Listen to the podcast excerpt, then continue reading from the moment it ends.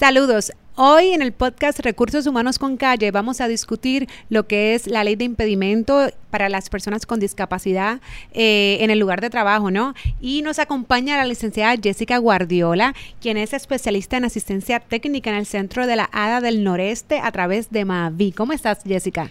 Muy bien, muchas gracias por la invitación y saludos a toda la audiencia. Gracias, gracias por acompañarnos hoy. Y esto es un tema que incluso hay muchas personas, ¿no? De los seguidores en el podcast que nos han estado, eh, ¿verdad? Escribiendo y solicitando de, de, cómo se trabaja, de qué es impedimento, discapacidad, que incluso esa diferencia, pues, eh, eh, es bueno que de ahí, ¿verdad? Debemos de partir porque hay personas que dicen discapacidad o impedimento, ¿cuál es la, cuál es la correcta? Ambas son correctas. ¿Qué leyes a nivel estatal y federal regulan este eh, eh, esto que es tan importante ¿no? en el sector laboral. Así que comencemos. Jessica, cuéntame, ¿qué, ¿qué debemos aprender o qué debemos de saber de forma inicial de lo que es ADA en Puerto Rico? Bueno, ADA significa Americans with Disabilities Act o Ley de Estadounidenses con Discapacidades y eso nos lleva a lo que mencionabas de cuál es el término correcto, ¿verdad? En realidad, como tú bien dijiste, se usa tanto personas con impedimentos como con discapacidad y ahora también se utiliza diversidad funcional y en realidad, en mi opinión, nunca nos vamos a poner de acuerdo porque precisamente de eso trata la diversidad humana pero sí utilizamos mayormente persona con impedimentos porque es la que utiliza la ley en Puerto Rico o discapacidad como traducción de disability y el que prefiere usar diversidad funcional lo puede utilizar. En realidad lo importante es que no se use en términos como impedido, discapacitado, sino que sea persona con impedimentos o persona con discapacidad o con diversidad funcional. Perfecto. Y entonces, ¿quiénes son las personas que tendrían que estar acá en Puerto Rico, no? Eh, que están bajo la ley, porque a nivel privado, eh, pues le, cubre a algunos patronos, no a todos, en, en ambos sectores, tanto estatal y, federal, mientras que en el ambiente público, ¿no? En lo que es la industria pública, pues entonces sí, es una responsabilidad, eh, ¿verdad?, para todos los sectores públicos. En términos de los patronos cubiertos, la ADA cubre patronos del gobierno estatal y municipal. El gobierno federal como patrono está cubierto por otra ley, que es la ley de rehabilitación, pero la ADA también cubre patronos privados con 15 empleados o más. También las uniones obreras y las agencias que se dedican a ayudar a personas a colocarse en un empleo también tienen que cumplir con la ADA. O sea que, Jessica, si yo soy un patrono privado que tengo 10 empleados y mañana tengo alguna solicitud de un empleado, valga la redundancia, que me solicita algún acomodo razonable, que ahorita vamos a explicar qué es un acomodo razonable, eh, bajo, ¿verdad?, alguna discapacidad o algún eh, impedimento que esa persona tenga, yo tengo que darle ese acomodo como patrono si no llego realmente a la cantidad de 15 empleados? Bueno, el patrono no está obligado bajo la ADA si no tiene 15 empleados o más a nivel privado. Okay. Y a nivel también estatal, que tenemos la ley número 44, que para, para resumir y que las personas nos entiendan, le dicen ladita. Eso en Puerto Rico le llaman ladita, pues porque es bien parecida a la ADA, pero es la nuestra estatal. Y por lo digo de referencia, ¿no? Para que cuando nos continuemos acá comunicando, pues podamos hacer la diferencia entre la ADA y la ADITA. Ok, así que ya tenemos estos patronos privados que tienen 15 empleados o más y sí tienen que cumplir con lo que es la regulación de ambas leyes, ¿no? Eh, ¿Qué básicamente es lo que requiere esta ley? Igual oportunidad de empleo para las personas con impedimentos. Personas cualificadas con impedimentos o sea, nos referimos a la persona que puede hacer las funciones esenciales del trabajo que está solicitando o que tiene con o sin acomodo razonable, pero puede hacer esas funciones esenciales. Esa es la persona que está protegida bajo esta ley en el área laboral. Dijiste algo que es bien importante y es clave para lo que verdad esta ley define y que es importante que tanto los empleados como los patronos eh, tengan esa información porque es cualificado. Me explico, si es una persona que va a hacer ciertas tareas y tiene eh, esta posición, no, y dentro de sus tareas esenciales, su, ¿verdad? La, la, la, condición o situación o impedimento que tenga no lo permite o no le permite realizar esas tareas, entonces ahí pudiésemos o no hacer un acomodo razonable como si, por ejemplo, hubiese algún impedimento en el cual nada tiene que ver con las tareas esenciales. Y, por eso quiero, ¿verdad?, hacer esa distinción en lo que es cualificado. Y yo creo que vamos a dar ejemplos que va a ser mucho más fácil que los que nos escuchan puedan entender a lo que yo me refiero cuando viene esa solicitud, ¿verdad? Que llega a recursos humanos eh, de acomodo razonable, que todo el mundo habla de acomodo razonable. No, pues entonces haz un acomodo razonable. Pero ¿y cómo es el acomodo razonable? ¿Y cuál es el proceso? para hacer un acomodo razonable, que eso viene después. O sea que si yo tengo este empleado que en efecto solicita un acomodo razonable, ¿cómo yo, patrono, puedo medir o puedo identificar si en efecto, ¿verdad? Una persona que, que, que tiene el beneficio, no lo tiene, qué se puede hacer, qué opciones hay. Bueno, hay varias preguntas a la vez. Primero, eh, ¿cómo identificamos que hace falta un acomodo? ¿Cuál es el proceso? Puede ser que la misma persona, ya sea solicitante o empleado, haga una solicitud de acomodo razonable y no tiene que utilizar ni siquiera el término acomodo razonable, ni siquiera mencionar la ley ADA o la ley estatal. Simplemente yo decir, por ejemplo, yo estoy teniendo problemas para realizar cierta función debido a que tengo problemas con la silla, por ejemplo. Pues ya esto me está levantando una bandera como patrono de que ahí puede estar, siendo una, una solicitud de acomodo razonable. O sea, tengo una dificultad para realizar alguna de las funciones de mi trabajo o para realizar cualquier etapa en el proceso de reclutamiento. Eh, porque el objetivo del acomodo razonable es precisamente que la persona pueda hacer las funciones esenciales de su trabajo y que pueda tener un proceso de reclutamiento equitativo o tener los mismos beneficios que los demás empleados en su misma posición. entonces, como ejemplo, ¿qué sería un, empleado que no está cualificado?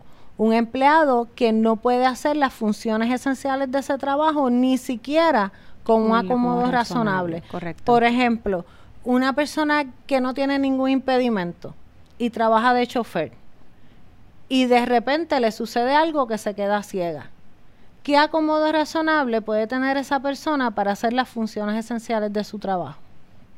Ninguno. Ninguno.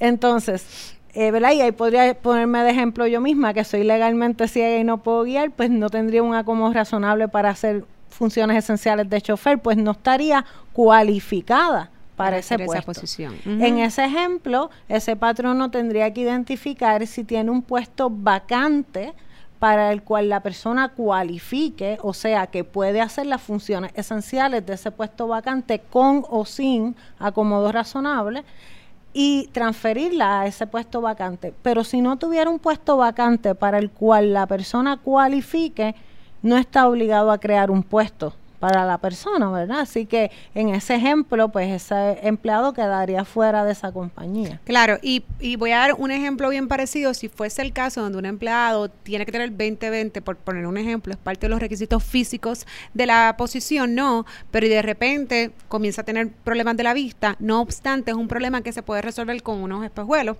por ejemplo, pues ese acomodo sí sería un acomodo para ese tipo de, de, puesto donde cuando yo entonces me pongo los espejuelos, tengo 20-20, pues no hay problema para, para realizar las funciones esenciales. Debería ser un acomodo razonable y que ambas partes pudieran cumplir, ¿correcto? Sí, sí. En ese ejemplo, o sea, hay que clarificar que, por ejemplo, unos espejuelos específicamente son un, un equipo personal, ¿verdad? Y por ejemplo, un patrono no estaría obligado, a proveer unos espejuelos, pero por ejemplo sí podría proveer un acomodo como un e-, equipo de magnificación para que la persona pueda ver mejor los documentos o un programa de computadoras que usan personas, usamos personas ciegas para leer los documentos en la pantalla, lo que sea más efectivo para la persona.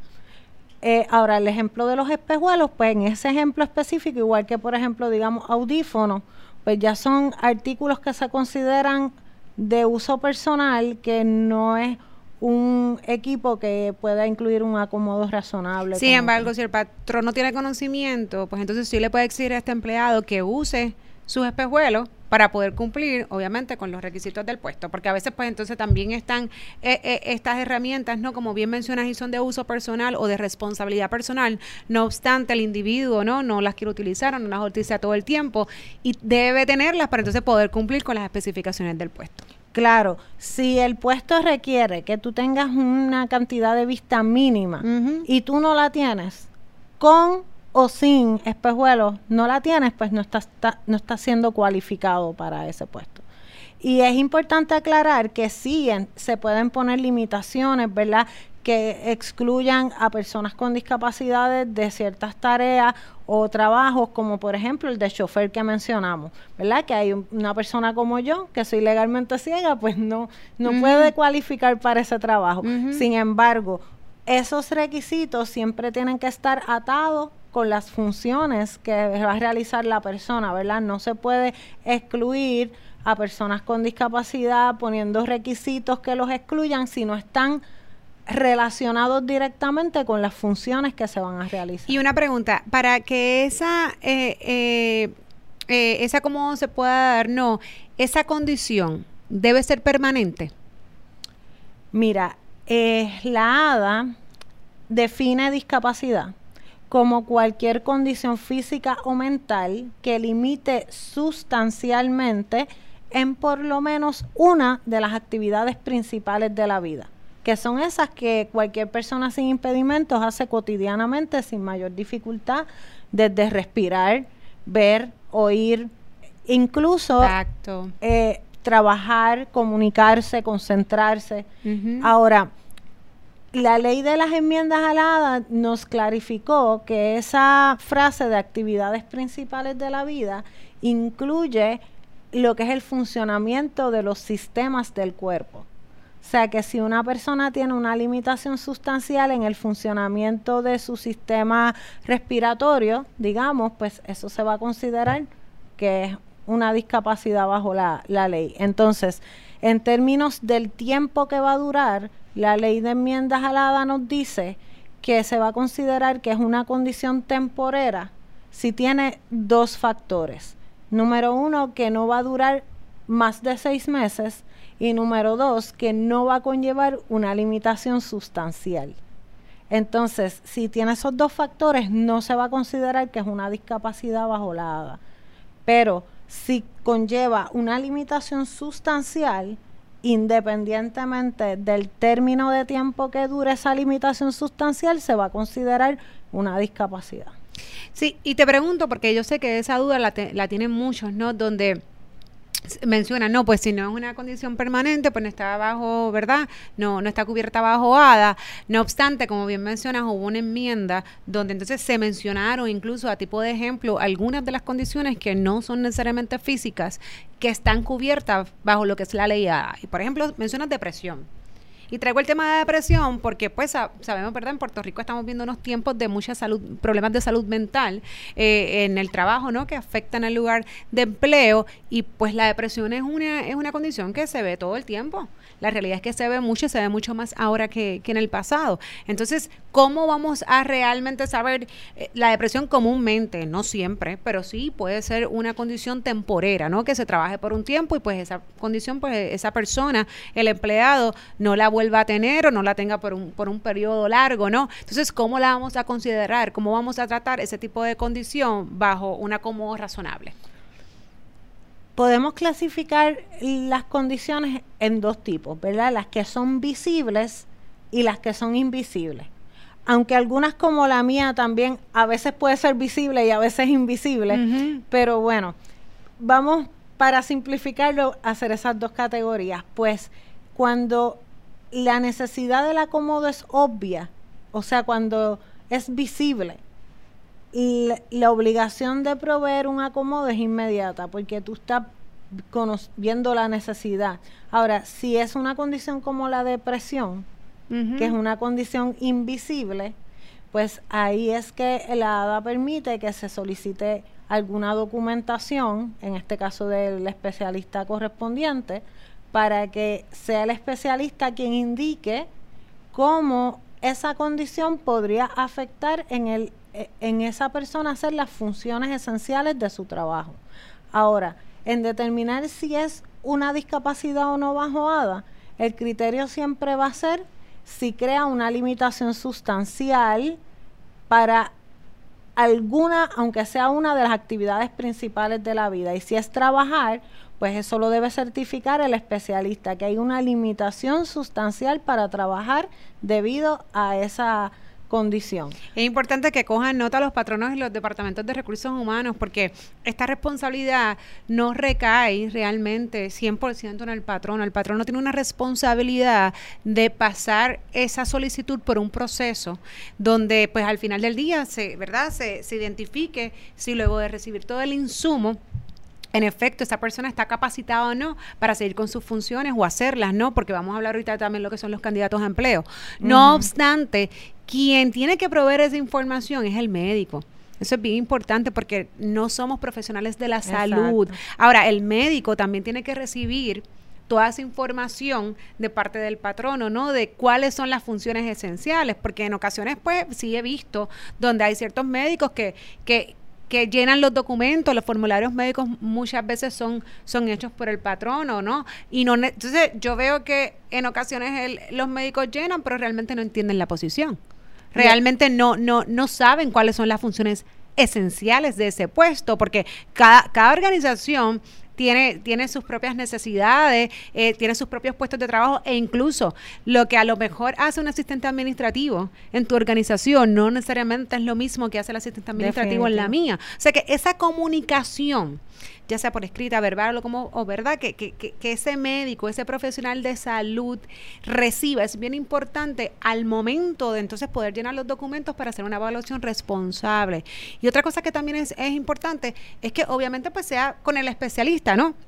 Porque lo mismo, si tenemos una discapacidad de, de, X o Y, lo que fuese, pues es esa persona que es el, el, experto en esa área en particular quien puede decir sí o no, porque no podemos exponer tampoco a la persona, ¿no? O al empleado a algún tipo de peligro. Y en el área de trabajo hay muchos lugares que son de riesgo.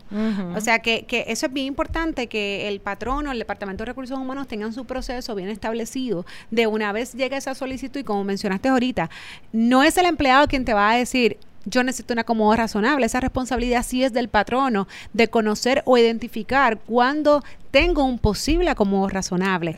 Pero sí cuando veo esa solicitud, sí cuando veo a alguien en el área de trabajo que en efecto es visible, que necesita algún tipo de atención, pues entonces ya ahí comienza mi etapa y mi proceso de evaluar el acomodo razonable, ¿no? Es correcto. Eh, dijiste algo, no quiero que se me vaya y se me escape, sobre la visibilidad. Eh, dentro de lo que es ADA, ¿no? Y, todo lo que cubre, pues obviamente sabemos que está la parte de discrimen. Nosotros no podemos discriminar en el empleo por personas que tengan algún tipo de, discapacidad o impedimento. No obstante, también habla de estos casos donde yo discrimino porque yo creo yo entiendo que esta persona tiene una discapacidad y yo tomo alguna acción adversa o no lo contrato, porque sabemos que eso llega hasta la parte ¿no? de, de, reclutamiento y selección, al final esa persona no tiene ninguna, ninguna condición que está clasificada bajo la ley. Pero entonces yo tengo una responsabilidad legal porque yo tomé una acción creyendo que sí. ¿Tú nos puedes explicar un poco más de eso? Sí, es que la ADA básicamente protege contra la discriminación por discapacidad a tres categorías de personas. La primera es quienes son discriminadas porque tienen un impedimento o discapacidad. Ese no, no hay que explicarlo mucho. Eh, la segunda es las personas que son discriminadas por haber tenido un historial de haber tenido una discapacidad en algún momento, aunque en el momento no la tienen. Y la tercera categoría es la que tú mencionas de las personas que son discriminadas porque quien le discrimina piensa que ellas tienen una discapacidad, aunque en realidad no caen bajo la definición de la ley. ¿Verdad? Por ejemplo, eh, una persona que tenga una desfiguración facial pero ah, esa desfiguración facial no le limita sustancialmente para respirar, ni para hablar, ni para comer, ni para comunicarse o sea, no le limita sustancialmente en ninguna actividad principal de la vida, pues no se considera una discapacidad bajo esta ley, pero si por su apariencia alguien le discrimina pensando que eso es una discapacidad, pues esa persona estaría protegida bajo esta ley y tendría una causa de acción. Correcto. No tendría derecho a un acomodo razonable porque realmente no tiene ninguna de las, de, las discapacidades que mencionan las leyes, pero entonces sí tendría una causa de acción porque fue discriminada, porque la persona pensaba o creía que era una discapacidad o lo discriminó, ¿verdad? Bajo, bajo esas circunstancias. Es correcto y es bien importante esa aclaración que haces porque por otra parte, si bien esa persona está protegida contra la discriminación, si no tiene una discapacidad, no tiene derecho a acomodo razonable porque eso es para los que tenemos una discapacidad. Entonces, Jessica, hay unas exenciones bien claras en la ley de cómo cuando no, no es posible o, o, el, o el patrón no está obligado a hacer un acomodo razonable. Sí, eh, a veces nos complicamos mucho pensando si esto que me están solicitando o que estoy considerando hacer como acomodo es viable o no. Y en realidad la ADA nos da tres excepciones bien específicas para que un acomodo no sea razonable. Así que cualquier cambio, modificación, ajuste o modo distinto de hacer las cosas que, que no caiga bajo una de esas tres excepciones, pues sí es razonable. La primera excepción es que es muy caro o muy difícil de realizar. Y eso es en base al presupuesto principal de la entidad que se trate, ¿verdad? Eh, por ejemplo, si fuera una cadena de hoteles, pues no es el presupuesto de este hotel, es el presupuesto de la, de la compañía que, que maneja la cadena de hoteles. Eh, y, y, puedo dar dos ejemplos de la vida real en que una, la excepción se pudo dar y, otro en que no se pudo dar. Eh, ¿Verdad? Por ejemplo, esta mujer que trabaja para una compañía de contabilidad privada pequeña, eh, que tiene un edificio de dos plantas. Y ella, como parte de sus funciones esenciales, tenía que ir de una oficina a otra, del primer piso al segundo piso, archivando documentos y tareas similares.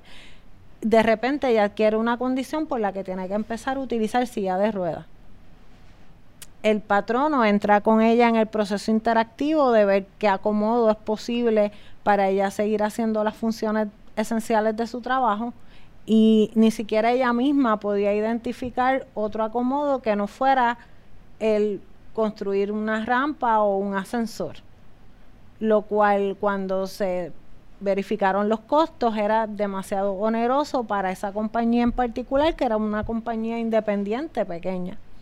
Así que como ellos no tenían un puesto vacante para el cual ella cualificara, y le pudieran transferir como acomodo razonable, en ese caso específico se determinó que sí se pudo dar esa excepción de que el único acomodo posible era demasiado caro o difícil de realizar para ese patrono en específico. Ahora, tenemos este otro caso de este caballero que usa silla de ruedas y trabaja para una compañía multinacional que tiene un edificio de una sola planta. Ellos remodelan sus instalaciones y le mandan a hacer una, alfombra especial. Cuando ellos abren la, las instalaciones para la reinauguración, cuando el empleado va a entrar, se quedó atascado en su silla de ruedas en la alfombra que mandaron a hacer, no, no podía moverse bien en la alfombra entraron en el proceso interactivo a ver qué acomodo se podía hacer en esa situación y como era una compañía con muchos recursos, pues esta excepción de que era muy difícil o caro hacer un acomodo no se pudo presentar.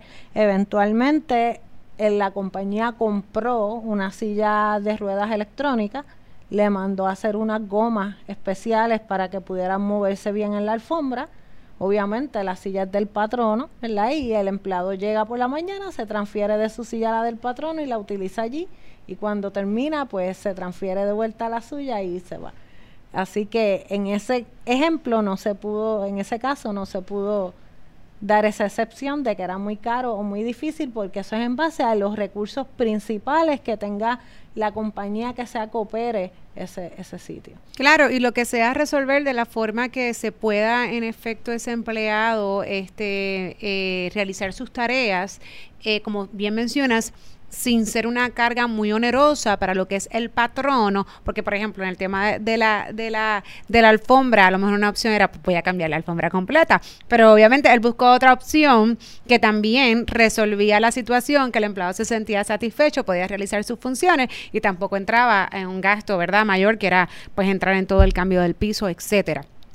Otra cosa que también eh, se escucha muchas veces, Jessica, es que eh, el yo hacer un acomodo, aunque puede parecer algo sencillo, eh, yo, y, y, te lo voy a mencionar que con el ejemplo que diste, por ejemplo, de esta persona que está en el primer piso, se dice, y, y, pues obviamente el patrón en ese caso no pudo incurrir en los gastos de, de, de un elevador, una rampa para un segundo nivel. No obstante, hay empleados que te hacen esta solicitud y te dicen, bueno, pues cámbiame con el puesto de la persona del lado, por ponerte un ejemplo, es hipotético, que esa persona dentro de sus responsabilidades, que yo las puedo hacer, porque estaría capacitado para hacer esa, esas funciones, pero no tiene que subir al segundo nivel. Entonces, hay que también dejar eso claro porque un acomodo razonable no es sacar a una persona de un puesto de trabajo para acomodar a esta persona. Entonces, esta persona se queda afuera o igual la tratamos de entrar en otra área. No, ¿sabe? Eh, el, el, acomodo debe ser dentro del puesto de trabajo que esa persona obviamente vino a hacer, ¿no? Sí, y si ya la persona por la razón que sea, como en el caso del ejemplo que di del chofer que se quedó ciego, pues ya no cualifica para el puesto porque no puede hacer las funciones ni siquiera con un acomodo razonable, pues lo que sí el patrono debería ver es si tiene un puesto vacante para el cual la persona cualifique y ahí sí reubicarla como acomodo razonable, pero sacar a una persona que ya está ubicada en un puesto para poner a otra como acomodo no es razonable. Entonces, eh, también mencionaste, eh, dentro, hay, hay, unas exenciones en la ley eh, y es unas condiciones donde la ley es bien clara que dice, mira, si hay, eh, hay empleados que están en uso, por ejemplo, de sustancias controladas, es, eso no cae dentro de lo que es la ley ADA, no, no hay acomodos razonables. ¿Cuáles son en, en específico? Bueno, eh, la ADA es clara en ese aspecto de que las personas que son usuarias de sustancias controladas no están cubiertas por la ADA. Ahora, si fueron usuarios en el pasado y pueden evidenciar que se han rehabilitado fidedignamente, no pueden ser discriminadas por ese historial de haber sido usuarios de sustancias controladas en el pasado bajo la segunda categoría que explicamos de las personas que no pueden ser discriminadas por un historial de discapacidad. Mm. O sea que si lo están, si están siendo usuarios en el presente, no están cubiertos por la ley. Pero si lo fueron en el pasado y eh, pueden evidenciar que se rehabilitaron fidedignamente, sí pueden estar protegidas contra esa discriminación por historial de discapacidad. Ok, y Jessica, mencionaste lo que es el proceso interactivo. Eso es bien importante porque la ley incluso lo requiere y a veces pues pecamos de eso y yo sé que pues sí, la cuestión está de hablar y lo verbal también en cuenta, pero todo se debe documentar y el modo correcto de hacer ese proceso interactivo es documentado. Así que cuando se habla de proceso interactivo, ¿a qué te refieres? Se refiere a que el patrono debe comunicarse efectivamente con el empleado para conocer las necesidades del acomodo y determinar entonces cuál sería el acomodo más efectivo. Porque es, bien importante lo que tú mencionabas ahorita de esa comunicación también con el médico que da la certificación, porque precisamente las recomendaciones del médico son para cómo esa persona puede hacer las funciones esenciales de su trabajo. Entonces, en ese proceso interactivo es el patrono con el empleado ver, ok, cuáles son tus limitaciones para hacer tus funciones o para tener un proceso de reclutamiento equitativo, cuáles son las alternativas para poder resolver esto efectivamente y en esa comunicación, eh, en ese proceso interactivo es que el patrono determina entonces que acomodo cuál es el acomodo razonable que se puede hacer para esa persona. O sea que ese proceso comienza desde la solicitud o que tengo conocimiento de que hay una persona que necesita algún tipo de acomodo hasta que culmino el proceso y entonces digo, el acomodo va a ser este, este o, no, o no hay oportunidad, o hay una vacante, como fuese, ¿no? Pero ese proceso es desde el día uno hasta que cierro, ¿verdad? Mi caso. Así que es bien importante que los patrones de los departamentos de recursos humanos guarden evidencia y documentación de todo ese proceso y que siempre en el proceso, como mencioné anteriormente, hay un profesional de la salud que obviamente de, de él tienen que venir las recomendaciones para entonces luego el patrono poderlas adaptar a su realidad, ¿verdad? Y al tipo de negocio que esa persona pues vino a hacer. Eh, es bien importante, y yo voy a hacer algunos de los remedios, ¿verdad? Que, el incumplimiento de esta ley pudiese llevar a cabo a los patronos y es daños compensatorios, punitivos, salarios dejados de devengar, reinstalación en el empleo, paga prospectiva, honorarios de abogado eh, y por ahí hay unos cuantos más. En el caso de reclutamiento y selección, Jessica, Cuéntame, porque la ley se extiende hasta ese proceso, no solamente cuando ya la persona es empleada, ¿no?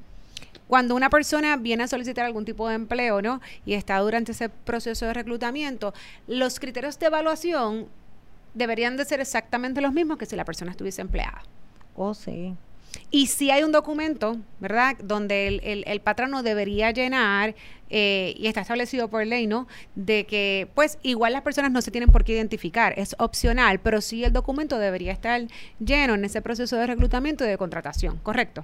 Sí. Eh, ¿Te refieres también a, a cuando se pregunta acerca de si hay una discapacidad? Correcto.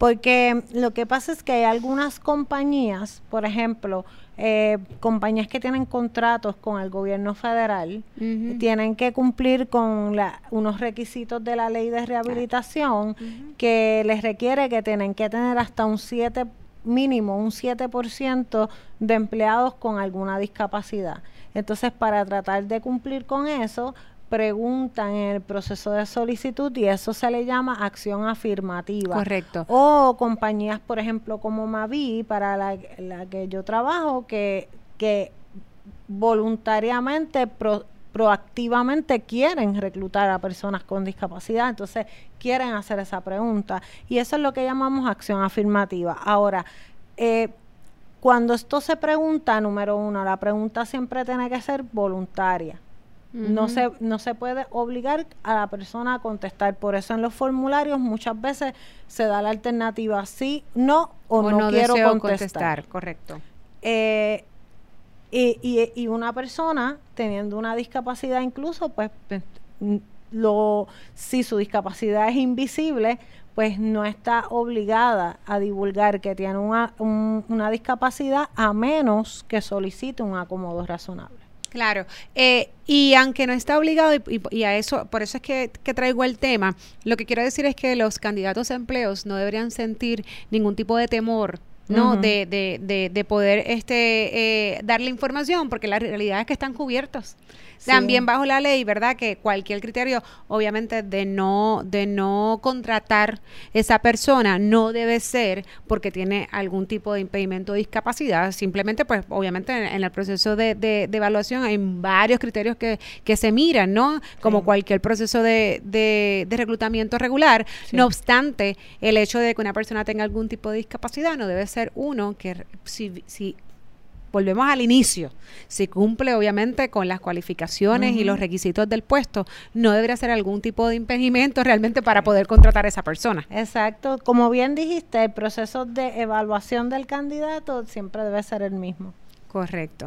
Este, y otra preguntita, si las personas tuviesen algún caso que se quisieran orientar dentro de los foros administrativos en Puerto Rico que reciben ¿no? Eh, a, los empleados cuando tienen ciertos casos, pues estos casos se trabajan bajo la unidad antidiscrimen eh, o el EOC a nivel federal, ¿correcto? Sí, correcto. Esos son los foros donde la persona debe acudir en primera instancia. Ok. Algo más que sea importante mencionar acá en todo lo que hemos hablado, Jessica, hoy de la ley ADA. Pues mira, sí, eh, estábamos hablando de que hay tres excepciones para que un acomodo no sea razonable. Mencionamos la primera, que sea muy caro o muy difícil. Okay. La segunda es que haya una alteración fundamental de la naturaleza de la actividad o del servicio que se lleva a cabo. Por ejemplo, digamos que a mí, que soy legalmente ciega, me contratan como mesera en un nightclub.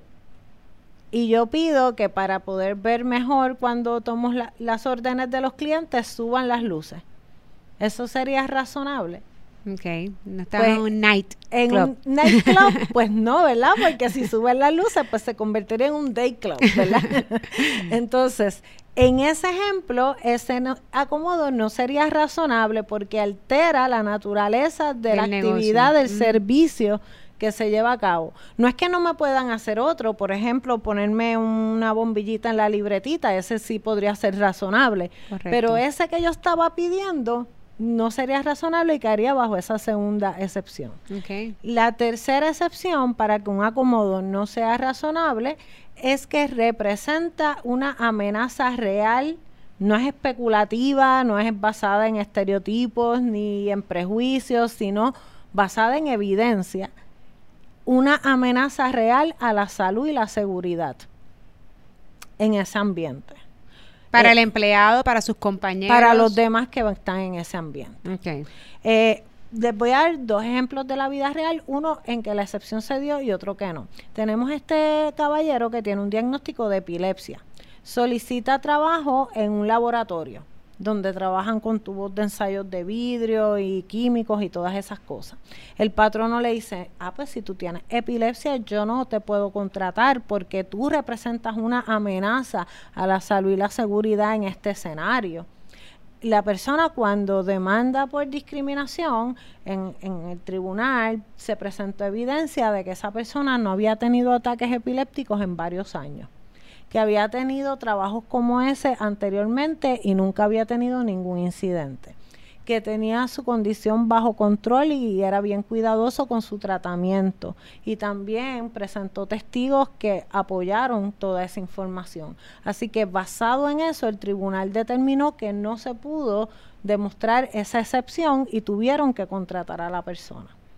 Ahora, tenemos este otro caso de este joven que trabaja en un dealer de carro y su supervisor se percata de que en una reunión de personal se queda como estático, como ausente. Y también nota que en las interacciones con los clientes se le olvidan mucho las cosas. Pues lo envío a evaluar, ¿verdad? Un patrono cuando ve que puede haber una dificultad en el desempeño puede mandar a evaluar con un médico al empleado, pero esa evalu- evaluación tiene que estar atada a las funciones que realiza la persona. Correcto. Entonces, en esa evaluación se determinó que él tiene ese tipo de epilepsia que llaman ausencia. Es que tú no ves a la persona convulsando, pero notas que se queda como ausente. Y parte de las funciones esenciales de ese empleado era guiar los vehículos en algunas circunstancias. Ok. Entonces, eh, la aseguradora del dealer le dijo, ah, bueno, si, es- si él tiene ese diagnóstico, yo no te lo puedo seguir asegurando. Así que el dealer lo despidió. En ese caso, cuando él presentó su demanda por discriminación bajo la ADA, el tribunal determinó que primero él no tenía su condición bajo control. Número dos, era parte de sus funciones esenciales guiar los vehículos en algunos momentos. Y número tres, no había un puesto vacante para el cual él cualificara y lo pudieran transferir como acomodo razonable. Así que en esas circunstancias sí se pudo probar esa excepción de que había una amenaza a la salud y la seguridad al permitir a esa persona en ese ambiente laboral, en ese puesto en particular. Excelente. Definitivamente no hay una decisión absoluta. Siempre es importante mencionar que caso a caso hay que mirarlo porque como dijimos desde el principio, cada posición tiene sus particularidades dependiendo de la industria y del negocio y cada solicitud o cada acomodo del mismo modo también tiene sus particularidades. Así que el poder decir, mira, esto sí, esto no, es bien difícil, por eso es que se necesita el proceso interactivo, donde en efecto eso es una evaluación responsable por ambas partes, del empleado como del patrono y obviamente las personas que, que, que también entran en el proceso. Y mencionaste algo que es importante y es que el patrono tiene el derecho, incluso aunque reciba eh, alguna recomendación médica de utilizar su propio médico o algún o, y cuando digo médico en, en, ocasiones hay terapistas ocupacionales etcétera sino profesionales de la salud que puedan dar una segunda opinión. Sí. Correcto sí. Ok.